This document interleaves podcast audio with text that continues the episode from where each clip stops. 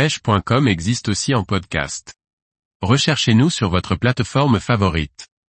La sèche, un céphalopode facile à pêcher avec des turlutes. Par Guillaume Fourier. La sèche est un céphalopode qui s'alimente de poissons. Elle les déchiquette à l'aide de son bec. Pour la viser, utilisez des turlutes, leur spécifique très efficace du bord ou en bateau. Sepia officinalis, Linné, 1758. La sèche possède un corps de forme ovale recouvert d'une peau qui peut changer brusquement de couleur sous l'action de leur cerveau très évolué. Ce céphalopode est doté d'une coquille interne sous la peau du dos, le célèbre os de sèche. La sèche a une nageoire tout le long de son corps. Sa grosse tête porte deux yeux latéraux et cache une bouche pourvue d'un bec à deux mandibules, semblable à celle d'un bec de perroquet. Autour de sa bouche naissent dix tentacules porteurs de ventouses plus ou moins volumineuses.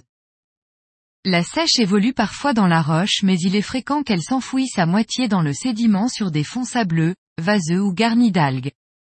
On la pêche dans les zones portuaires, les quais, les digues rocheuses, en particulier près des éclairages la nuit entre la surface et la mi-profondeur. Les sèches sont souvent pêchées entre 6 et 30 mètres de profondeur. En bateau, la sèche est présente à partir d'août. Du bord, elle est active à l'approche de l'hiver dans les zones portuaires le long des roches, où elle chasse surtout la nuit. Si elle attaque les morceaux de poisson et les leurres souples, il faut la cibler avec un leurre dur appelé turlute, qui possède un panier à multiples pics pour éviter les décrochés.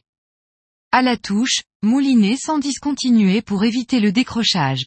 Attention l'encre est indélébile, une fois la sèche l'épuisette, Laissez-la cracher deux ou trois jets d'encre dans l'eau avant de la mettre au sec du bord comme en bateau. Durant la reproduction au printemps, les sèches se rapprochent des côtes, elles pondent alors entre 150 et 4000 œufs entre juin et juillet.